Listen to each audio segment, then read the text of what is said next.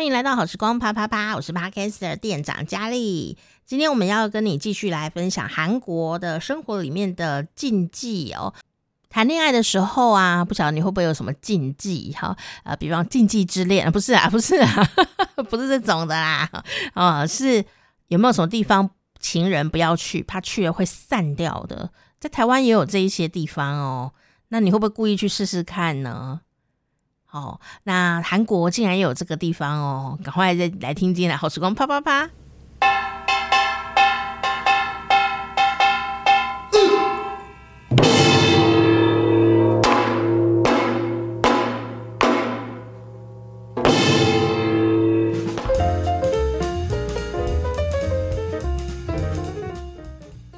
又到了分享韩语跟韩国文化的时间，欢迎伊丽老师。有软尿塞哟，为什么偷笑呢？因因为老师以为大家看不到他，就想要做一些体操，这样 伸展了脖子，就没想要打招呼了。这样不知道大家有没有听清楚他打招呼的声音呢？脖子转了两下，咔咔咔。真的上节目前还是要做一下运动，这样子哦，以保脑子通畅哦。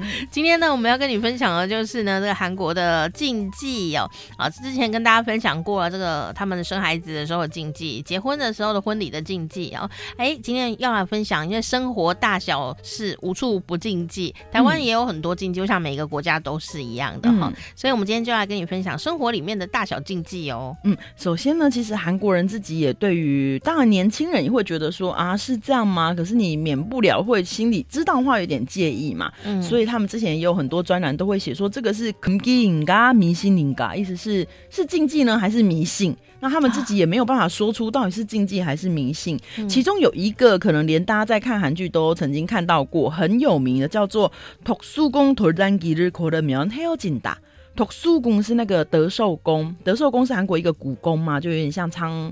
景福宫，大家知道景福宫这样，那德寿宫 古代的宫殿，嗯，古宫不是旧宫哦。我说哎，喜欢古宫来，喜欢金箔，对，就是韩国 古代的宫殿。韩国因为都称为古宫，所以我真的也没有特别想说奇怪，为什么我们的旧宫都住在韩国？因为韩国都会一直讲古宫之旅，所以我真的还。真的完全没有想到是旧宫这件事情。我一听有说，嗯，古宫你都在隔壁吗？好哦，就是这个德寿宫，它外面有一个石墙，那只要在这个石墙上面，就是情侣一起去走的话，就会分手。啊，跟八卦山指南宫、指南宫跟指南宫一样的道理，这样子。那这个德寿宫以前其实韩国原本叫庆运宫，就是一个很古老的宫殿，然后那里的那个石墙路真的很浪漫又很美。但是不知为何就有这个传说就是说如果你是情侣然后去那边牵手走一走就一定会分手。所以到现在情人们之间的禁忌就是不绝对不会去图书宫的这个就是石墙路绝对不会去那个外墙。哦所以现在还是一样。哦情人们也会觉得如果万一你男朋友说我们去那里走走或你女朋友这样说肯定是有那个意思吧就是没有人不知道这件事情。哦不是说带你去故宫那里走走就是什么去交有没有？他已经有暗示了。嗯，但这个我也听过，很有趣，就是台湾有指南宫的笑话嘛。那我印象中有听过我们国文老师，他跟我说过，哦、跟我们班上说过，就是他那个时候就跟我现在跟跟他的男朋友。有一点，他觉得没有办法继续相处，因为对方太木讷了，所以他就决定要跟他分手。可是他是中文系的才女嘛，就说不出我们分手吧这样子。那个年代，所以他就很客气的跟他说：“那我们改天有空去指南宫走走吧。”他觉得应该没有人不懂了，是个人都该懂这个暗示。而殊不知那个她男朋友不懂，然后就一直说：“好啊，那我们什么时候要去？”然后说什么时候要去之后，那那天我们呃去完之后要吃什么呢？那早上要先吃饭吗？那我几点要去见？就好兴奋的交友哦，呃、规划所有的行程这样。然后我们老师就有一点就是韩文讲就哦一哦哒，就觉得嗯，那那他不知道该怎么反应，因为如果你听得懂就最好，听得懂人话，但听不懂，然后对方又那么热情积极的一直安排，然后最后我们就说啊，那到底最后怎么了？然后我们老师就默默说，所以最后他变成你们师长，然后我们就说。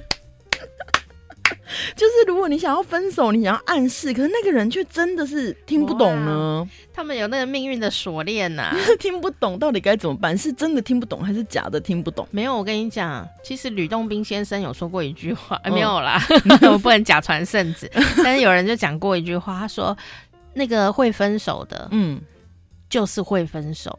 嗯，跟他没有关系，或者说这个缘分很差啊。嗯，那让你们分手是好的哦，但真正的好缘分的是不会分手的，嗯、因为还有另外一一组人嘛，没有两组，一组是我本人，嗯，我也有去指南宫，然后呢，就去拜拜。就没有怎样，然后另外一组人嘛是我爸妈，嗯，因为除了台北的指南宫以外啊，哦、呃，那个八彰化的八卦山也是亘古流传，就是情侣不要去八卦，他就是迷失在八卦里，一定会分手。嗯、然后我妈呢就想啊，怎么办？我爸在追她，他就想说，嗯、那我们就去八卦山风景区，嗯、然后去八卦山呢走一走，我们就会分散的，这样、嗯、是命运的分散。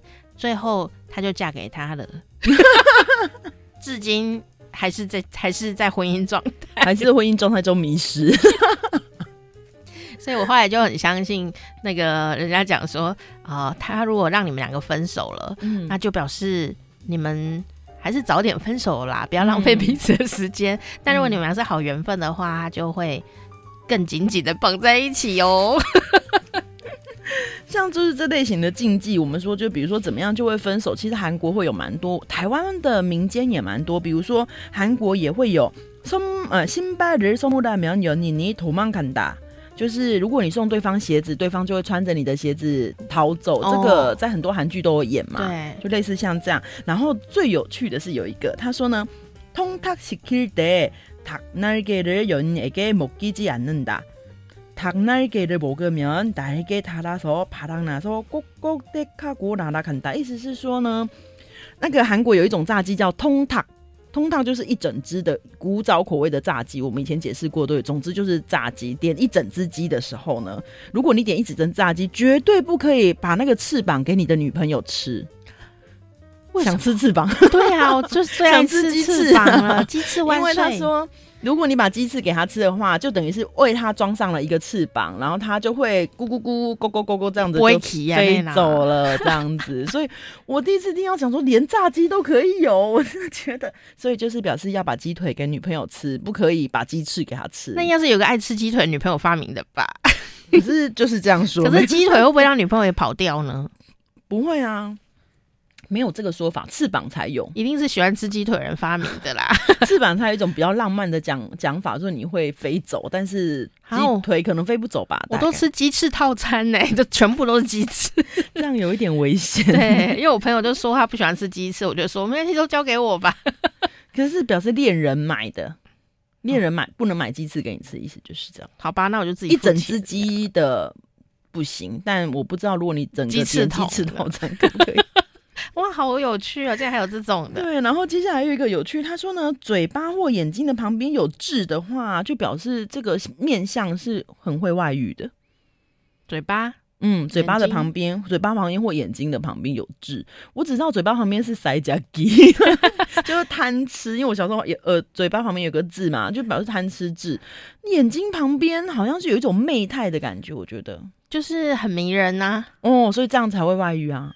也没有一定嘛，只是，嘴巴跟眼睛旁边，就总之他们说这样的像，这样的面相就是容易外遇的面相，因为他机机会就是选择权比较多吧。所以你看，可是其实韩国现在也很讲究，就是痣的位置，比如说很多蛮美丽的女星鼻子上都有痣，嗯、所以后来有一些女生鼻子上没有痣，他们会自己点假的痣，用那个眼线笔。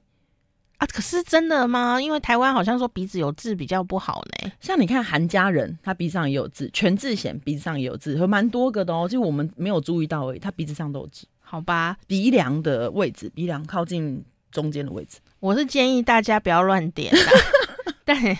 这不薄后，这叫什么画虎不成反类犬？对，所以就是这前面这四个，我们讲的是就是跟恋人比较有关系嘛。比如说你什么样的面相，可能会觉得，万一你可能只是带跟男朋友回去看父母，对方就因为你有一颗痣，就觉得说不行，这个以后不能一世一家 这样。没有啊，你看像杨丞琳啊，嗯啊。呃呃，还有谁？蔡琴啊，什么，他们都有志啊。我觉得，如果你是从事一种需要大家关注你的，嗯，呃，桃花运很强大的工作，很很有像明星啊这样子，嗯，那这样的一个工作形态，在现代的话，它是利多嘛？因为你都没人缘，那怎么怎么工作呢？嗯，但是可能在古代。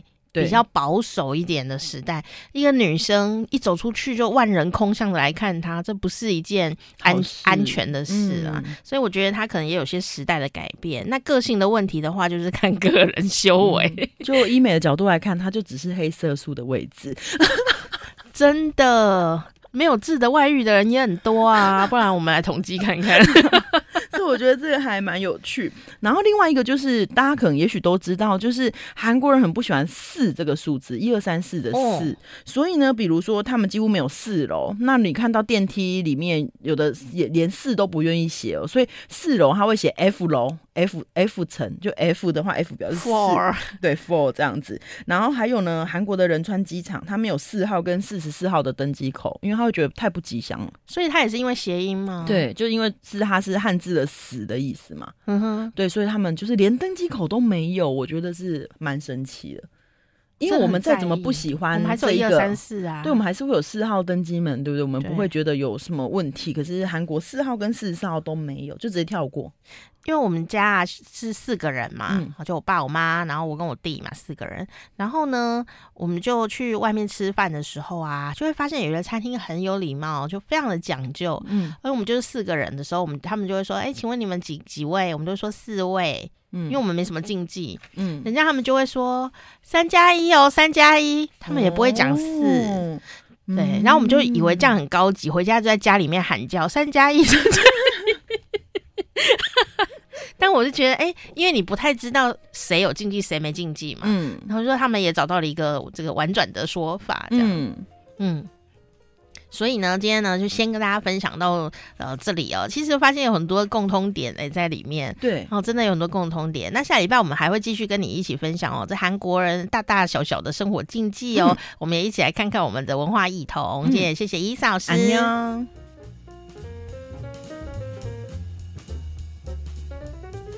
在语言交换的时候啦，或者说你跟国外的朋友来交流的时候啊，其实自己的文化哦变得很重要。所以呢，虽然了解国外的文化很重要，但知道自己有哪一些禁忌呀，我觉得也是蛮重要的。虽然你可能不信他，但是听一听也蛮不错的哦。比方说呢，呃，有的台湾的忌讳就是说晚上不要去探病。因为晚上阴气比较重，然后病人生病了，阴气也比较重，那就会雪上加霜。然后晚上去探病，病人就会很容易病情加重。好，听起来好像都是很玄妙这样子，但事实上它有科学道理哦。因为晚上很累啊，就要休息了，你还要去探病，那病人还要招呼你哦，那不是一直在招呼客人，那病人不是很累，当然病情会加重哦。那当然啦、啊，这个有时候晚上啊，以前古代呢。呃，路都黑黑的哦，啊，你晚上要去探病，诶，也许病人呢也会担心你啊，回家有没有安全，就他也不敢睡觉哈、可能还这边等啊，你有没有打个电话来或者怎么样子哦，就导致他更累了哈、所以就尽量晚上不要去探病啊哈、我觉得这是比较体贴或科学的一点呃方法哦。那另外呢，啊、也是有这个机会说不要在屋子里撑伞啊，因为阴气很重。那想要这个。呃，林头姐啊，或者是很多民俗的一些呃故事里面，就说，哎、他们灵魂可以躲在雨伞里面，好，所以如果在家里打开它的话，当然有可能呢，就跟着你进房子了哦。专业的来跟你分享一个专业的盖房子，因为以前盖房子可能就是独栋，然后盖你家的这个房子哦，所以盖房子的时候一定要对这些木工啊、泥水匠啊，就是工人们。要很好很好，不能有怠慢，不能骂他，不能这个呃欺负他，因为有的人好像就会很容易欺负人，不知道为什么。你一定要非常礼遇那些盖房子的人，为什么呢？因为啊，以前那个房子只有你一个人住嘛，好，就我们是一个人住自己盖的房子，盖屋的时候最忌讳被人家偷偷埋。奇怪的东西在家里，这样你的家宅可能会不安宁啊、哦，或者是倾家荡产都有可能哦。所以呢，在盖房子的时候，我们不可能一直看着他们盖房子嘛，所以要对这些啊盖房子的人好一点哦，这样子才呃，不会让他们怀恨在心，故意在里面给你冲康，偷工减料之外，还有偷放东西、加料这样哦。嗯，这个东西我就是觉得它的确是一个很好的呃警戒，就让你去吃东西而已哦，也要注意。对服务生呢，那边都大呼小叫啊，好，有时候可能就是会被加料。所以哈，我在外面对人蛮好的，好，就是怕招来大家的怨念哈。所以有些忌讳啊，还真的是有点可爱哦，就可以知道里面的一些人情世故。那当然有些只是迷信啦，因为时代的不一样啊，有很多不同。比方说坐月子的时候不能够洗头发，或者说呃什么什么时候不要不要洗头发这样子哦，那就很痛苦啊。可是当然我们也要去追踪为什么啦，因为。头皮吹干真的是很重要。你就算不是在坐月子哦，你洗头洗完头皮都没有吹干，就会秃头啊。以后那个穴道啊等等的，对身体都很不好，很容易头痛哦。最简单的就是它会掉头发。我曾经就因为这样子掉了很多头发，还有现在都要很努力的长头发，才长出一些些这样子哦。所以我有点后悔，以前偷懒都没有吹头。那女生又有子宫啊。这些器官哦，所以如果你的头呢，据说没有吹干的话，哦，常常都会到了之后会产生一些子宫的呃什么肌瘤啊，一些小小的病变啊，因为你的身体的循环上就会产生一些不同的，在医学上也是呃如此哦。但是呢，也要注意一点哦，不是说坐月子洗头怎么样怎么样哦，而是因为以前的人没有吹风机，所以所以你洗头一定不会干。你就是只是擦干了，头皮一定是湿的。但现在已经有吹风机啦，所以你务必要把头吹到干，尤其是头皮的部分。不管你有没有生小孩，有没有坐月子啊、只要是人都应该把头皮吹干，不然就是会秃头和然后这个子宫以后不太顺利这样子。所以我我都很小心注意这件事。可是我还是蛮懒惰的，所以最后我都决定去给别人洗，他一定会帮我吹很干。发包给外面的人做，增加经济的流动。不过现在有那个什么奈米吹风机啊，真的蛮好用的，很快就干，而且头发呢好好润哦，都不用再加什么什么润发的东西，吹过以后啊，负离子啊等等的，很快就干了。啊，所以头发的那个保湿度也相当的好，所以运用新科技啊、还有时代的改变啊、我们也会发现有些禁忌呢，也可以啊、稍微调整一下下了哈。不过那个禁忌里面呢，所躲藏的人的心事哦、我想我们还是一样可以把它记起来哦。关于韩国的禁忌还有两集，接下来我们要讲的是结婚的禁忌跟坐月子生小孩的禁忌哦，不要错过啦！赶快来订阅好时光啪啪啪，伊丽莎趣味韩国，下次见，么。Música